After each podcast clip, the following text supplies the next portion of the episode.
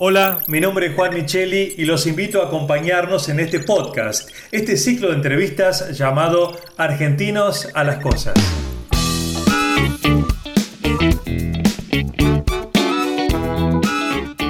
Argentinos a las Cosas es un espacio de reflexión para pensar los desafíos que enfrentamos como sociedad y así poder construir un país sustentable para todos en este siglo XXI. Esta es la propuesta de Argencom, la Asociación de Empresas Líderes de la Argentina del Conocimiento.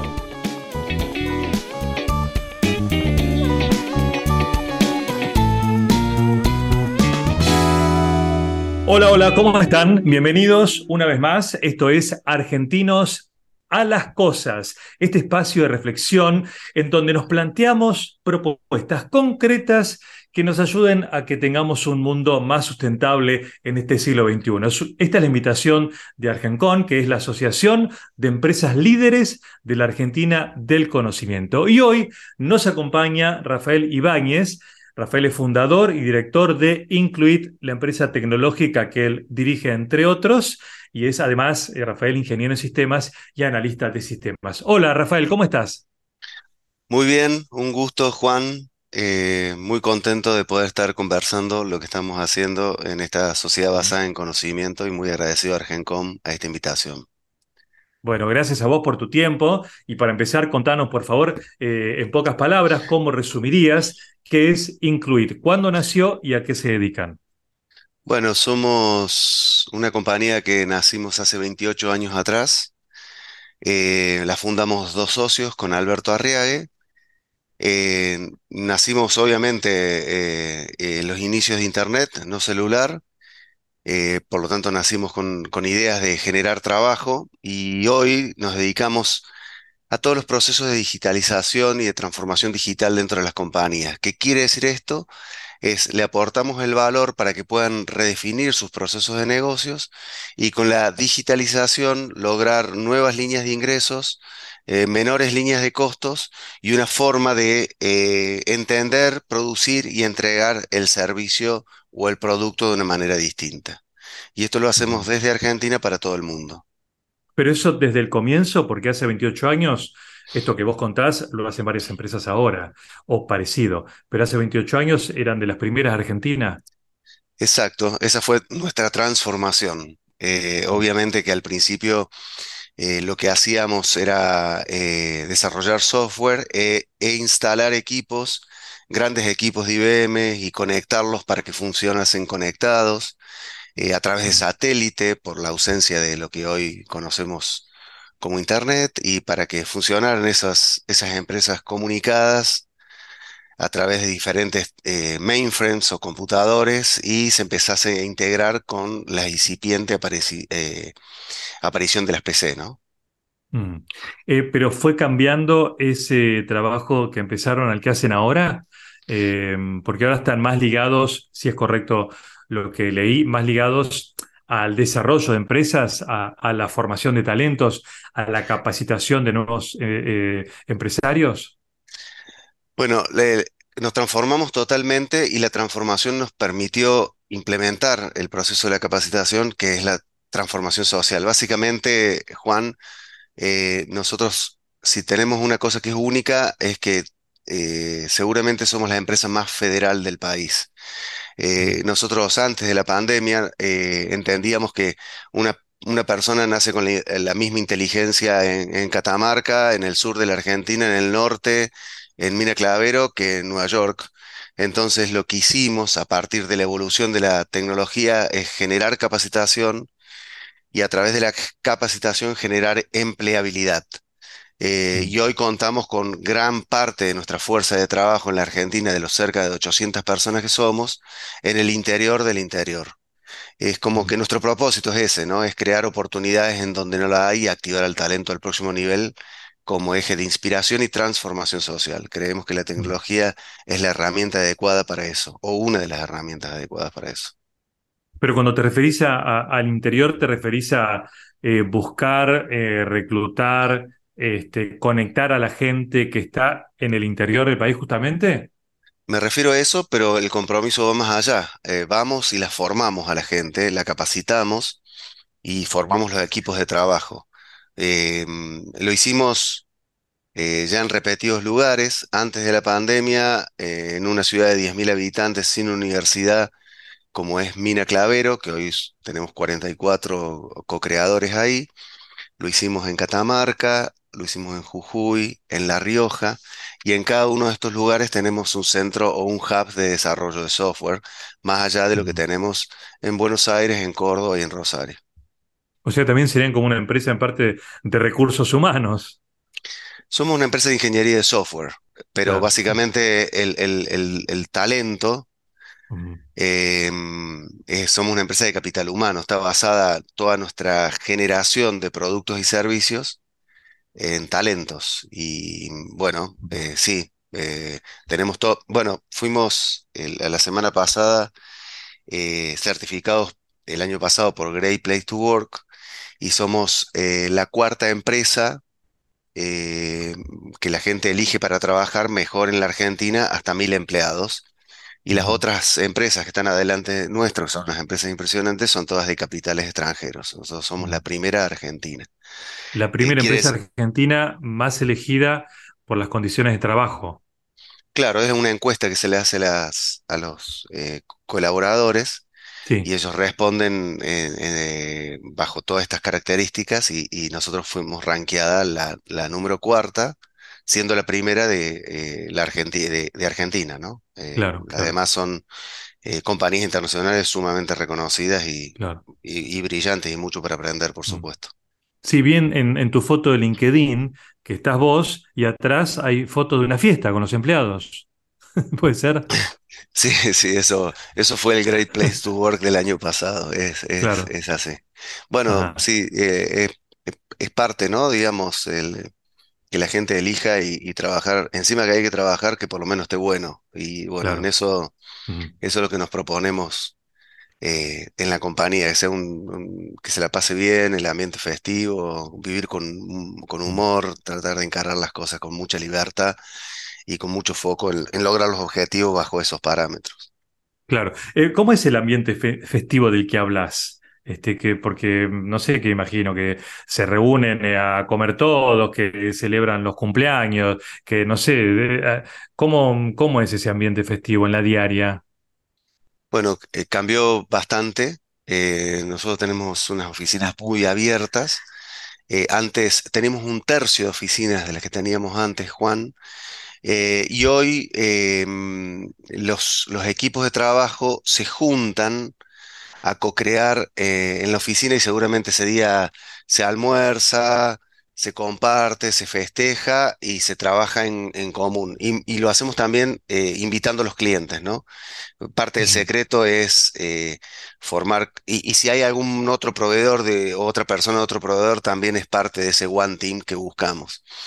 Em, bueno, somos eh, siempre estamos en la, en la consideración de los momentos de, de- de- de la vida de la persona, cuando es padre, cuando inicia los el colegio de los chicos, en su día del trabajo, en el día de la mujer, en el día del, tra- del trabajador, en el día de, eh, de su nacimiento. Y bueno, es una empresa de humanos presentes eh, y humanos como, como un activo dentro del Excel y no como un costo.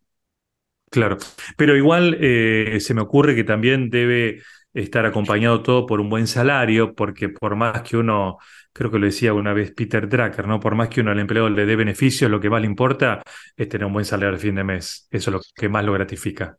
Entonces, por más que le Definitivamente. ponga, le ponga metegol, clase de yoga, bebidas gratis, le mande un regalo para el cumpleaños, está todo muy bien, pero si el salario no acompaña eso, esto es de corta vida, no sé, lo dirás vos. No, es, es, definitivamente es así, por eso nosotros hace muchos años nos preocupamos con exportar nuestros servicios para mm, así mejorar la calidad de ingresos y así eh, mejorar la calidad salarial. Sin ningún tipo de duda, en, en tres grandes bloques te diría que se divide en, en la parte salarial, en la- el plan de carrera, qué tipos de proyectos tiene una, una compañía. Cuando uno busca eh, clientes globales, también la calidad de sus proyectos son eh, mejores y el ambiente de trabajo. Esas son las tres grandes variables. Em, te diría que hay gente que mm, sí eh, es, es interesante que, que, mm, que seas una empresa atractiva y que, mm, y que la empresa busque trabajar con vos. Nosotros le agradecemos a la gente que trabaja con nosotros porque realmente es, estamos sumando cerebros y capital humano a la compañía. Eh, y ser atractivo no es menor en los tiempos que corren, porque la oferta es global a esos talentos. Y bueno, nosotros creemos que en ese punto tenemos una empresa sexy que es atractiva para que la gente eh, trabaje dentro de la compañía y no sea, eh, no sé, solamente por el salario. Claro, claro. Bueno, está claro, de hecho, están en el ranking de esta encuesta que el clima de trabajo eh, eh, dentro de Incluit es muy bueno. Está claro por lo que decís y porque está en el ranking. Ahora, eso para adentro, para afuera. eh, ¿cómo se traduce o cómo llega este clima a la empresa a la que le dan un servicio? Bueno, las empresas que eh, rota menos la gente es una empresa que tiene mayor conocimiento en los proyectos que eh, trabaja con los clientes, que tiene mayor estabilidad y que sus grupos tienen mejor rendimiento.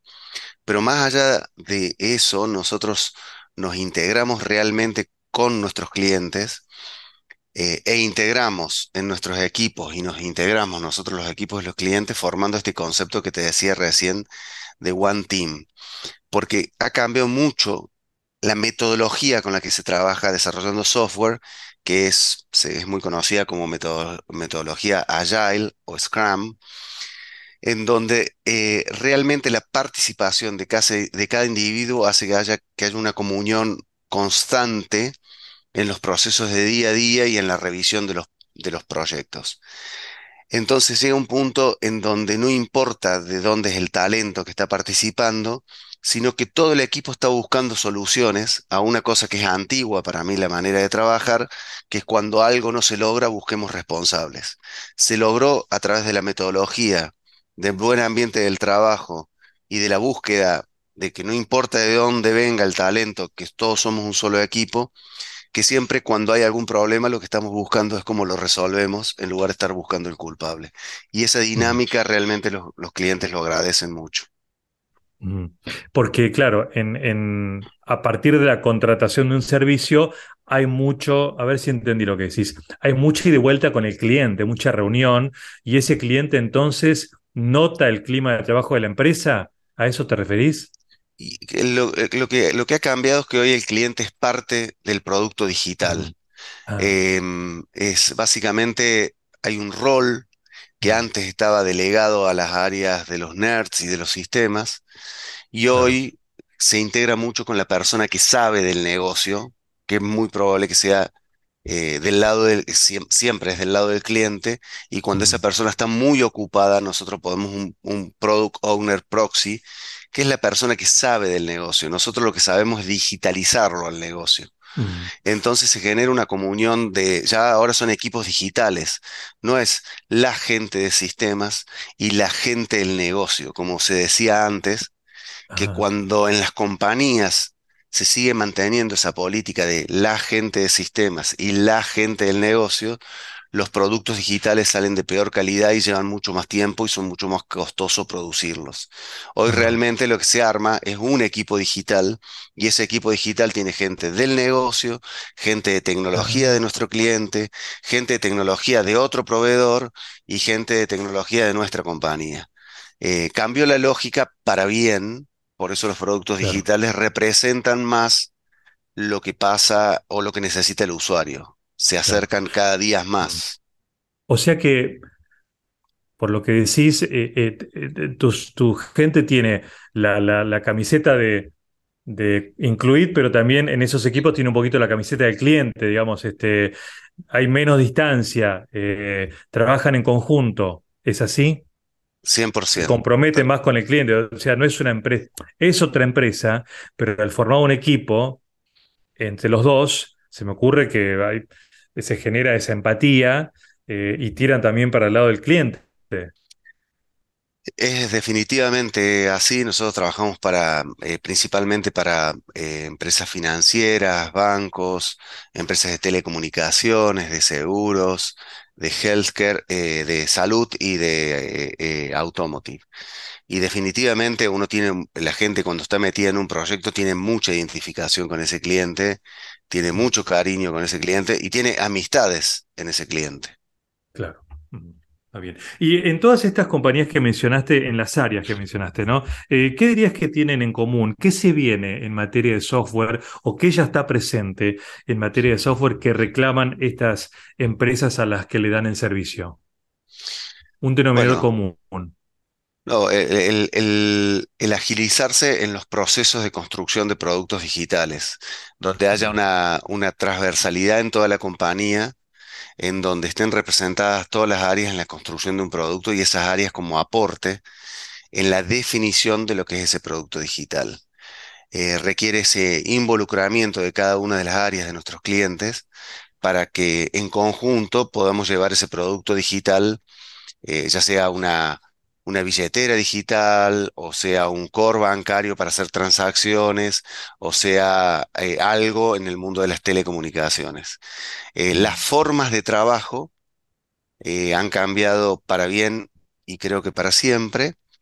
Y a eso se suman las nuevas tecnologías que se deben integrar a las formas de trabajo. eso es lo que, lo que ha Lo que piden transformado, todos. es lo que piden todos Y es lo que ha transformado la velocidad en el mundo de la construcción de sistemas o de productos digitales.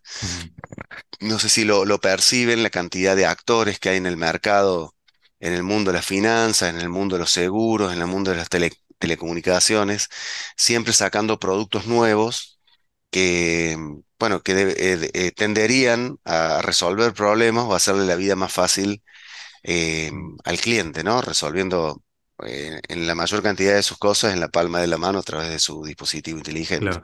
Mencionaste la velocidad justo te iba a preguntar por eso, porque cada vez estamos menos pacientes a, a la apertura de una aplicación, a la resolución de, de completar un formulario. O sea, la velocidad hoy eh, es algo fundamental que puede definir la fidelidad de un usuario por un cliente o por otro.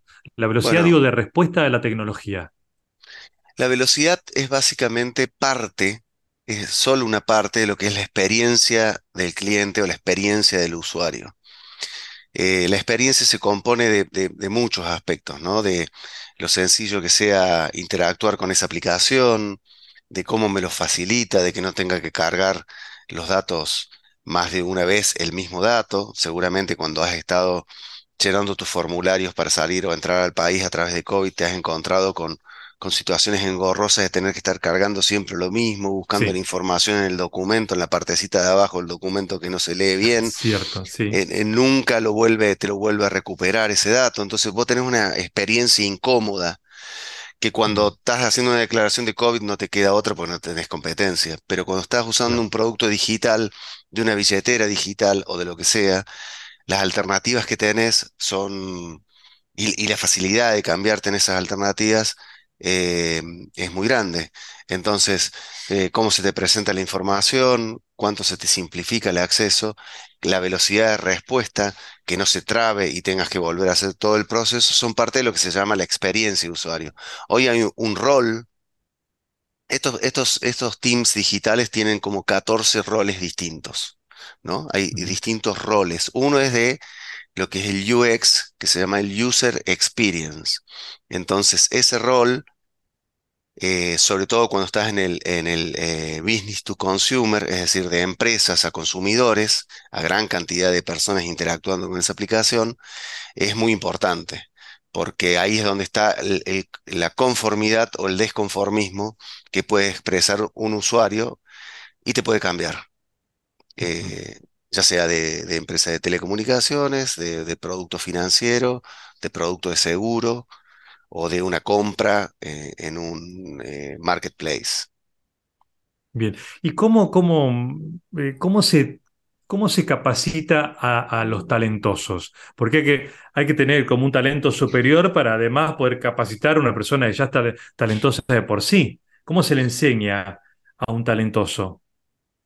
Bueno, yo creo que los tenemos los talentos, los tenemos todos, no, eh, y el resto es, eh, mira Juan, eh, la, Argentina es muy diversa y muy rica en, cada esquina de la Argentina, y lo único que difiere es la- el acceso a la oportunidad.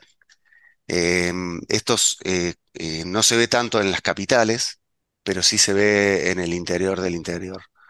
Em, básicamente lo que se busca es em, formarlos en, desarrollo. Eso, hay muchos programas, ¿no? Y felizmente en los últimos años ha evolucionado muchísimo cómo es la formación de la base, em, de los conceptos básicos. De, hecho, que la Argentina tiene un programa que se llama Argentina Programa, y eso está formando miles de personas que tienen un conocimiento básico.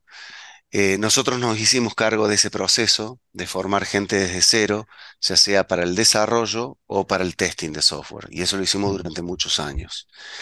En la actualidad hay muchos actores, eh, felizmente se ha enriquecido el ecosistema de actores que, que, que capacitan, ya sea tecnicaturas o empresas que se dedican, inclusive los estados que se han comprometido mucho más a formar esa base. Nosotros en este momento nos estamos dedicando a formar eh, ya más cerca de la empleabilidad, tomando esos recursos que tienen esa primera formación, como hacíamos años anteriores, y hacer un sí, proceso de darle algunos skills, unas capacidades diferentes para que estén más cerca de la empleabilidad. Que eso es a lo que nos dedicamos, ¿no? A agarrar recursos. eh, capacitarlos, ponerlos a trabajar, que lo ideal es que existan becas de los estados para que esa persona que está capacitada tenga sus primeras herramientas aprendiendo a trabajar y después que sea contratada por las empresas y ya definitivamente se transforma en muchos casos un pasivo social en un activo social. Realmente el, el- el cambio es significativo de la vida de esa, de esa, de esa persona y de la vida del ecosistema que está alrededor de esa persona y como eje transformar la, la la microeconomía de esa región en donde se está actuando con la economía del Sí. conocimiento. Bien, me queda la última, seguiré hablando, Rafael, por supuesto, pero me queda una más para cumplir nuestro tiempo del podcast y es la siguiente. Eh, imaginando que estamos de acá a 10 años, 2030, 2032, si estamos en el 2032, ¿qué sería hoy algo cotidiano? ¿Qué, qué va a pasar de acá a 10 años? ¿Que va a ser como hace 20 el celular eh, empezó y hoy es algo de todos los días como si fuera un televisor, una aspiradora? En 10 años, estamos ahí, 2032, ¿qué, ten- qué hay entre nosotros que ya es algo cotidiano y que cambió que no lo vemos ahora?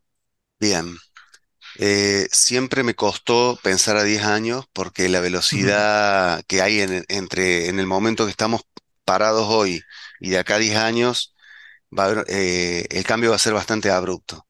Sí me imagino que, que ya está pasando y que es el inicio de lo que, de lo próximo que se viene, es todos los procesos que el humano y la inteligencia artificial eh, vamos a interactuar y vamos a trabajar juntos. Mm, Eh, yo veo, me imagino una, mm, eh, una transformación del mundo del trabajo muy fuerte, eh, en donde la inteligencia artificial la vamos a eh, tener que incorporar como un mejorador de nuestras actividades y como un co-creador de los procesos productivos de diseño y de entrega de productos y servicios. Creo que por ahí se viene eh, un gran cambio que ya se ha visto reflejado con ChatGPT Sí, eh, y que lo vamos a tener eh, disponibles en distintas interfaces y en distintos eh, momentos de la verdad. El momento de la verdad me refiero al momento que uno va a hacer una transacción o que va a ejecutar una actividad, ya sea desde manejar hasta adquirir un producto o hasta contratar un servicio. Eh, esa ese doble asistencia que va a ser eh, la asistencia humana más la artificial, es sí, el, el gran cambio que vamos a, a vivir en todas las profesiones, ¿no? En, en la, en la- en la ingeniería de software, en la medicina, eh, en el periodismo, eh, en todas las profesiones va a haber una, una potenciación del trabajo a través del conocimiento acumulado y, y ese eh, conocimiento acumulado interpelado por procesos de inteligencia artificial. Muy bien, sí, ya lo estamos viendo, está ahí, a la vuelta de la esquina, en este desarrollo este, impactante, esta evolución permanente que tenemos. Bueno, Rafael, ha sido un gusto conocerte. Muchas gracias por, por tu tiempo y por compartir toda tu experiencia de 30 años con Incluid. Gracias. Muchas gracias, Juan. Muy agradecido también a Sofía Argencom, que articuló esto con, con Mika de Incluid y la verdad que muy contento de estar conversando y, siempre agradeciendo los canales de comunicación porque son los que amigan a las empresas con las sociedades en el aspecto de entender que eh, ese puente eh, genera una conversación positiva de darse cuenta que en el mundo basado en la sociedad basada en el conocimiento eh, hay una gran cantidad de oportunidades y entendiendo que hay una gran oportunidad para Latinoamérica después de la pandemia, de los temas de guerra y migratorios, que si nos subimos a agregar valor en esta sociedad, la oportunidad es muy grande para todos nuestros pueblos de Latinoamérica. así es, coincido. Gracias Rafael. Y gracias por supuesto a todos ustedes por acompañarnos. Hasta la próxima.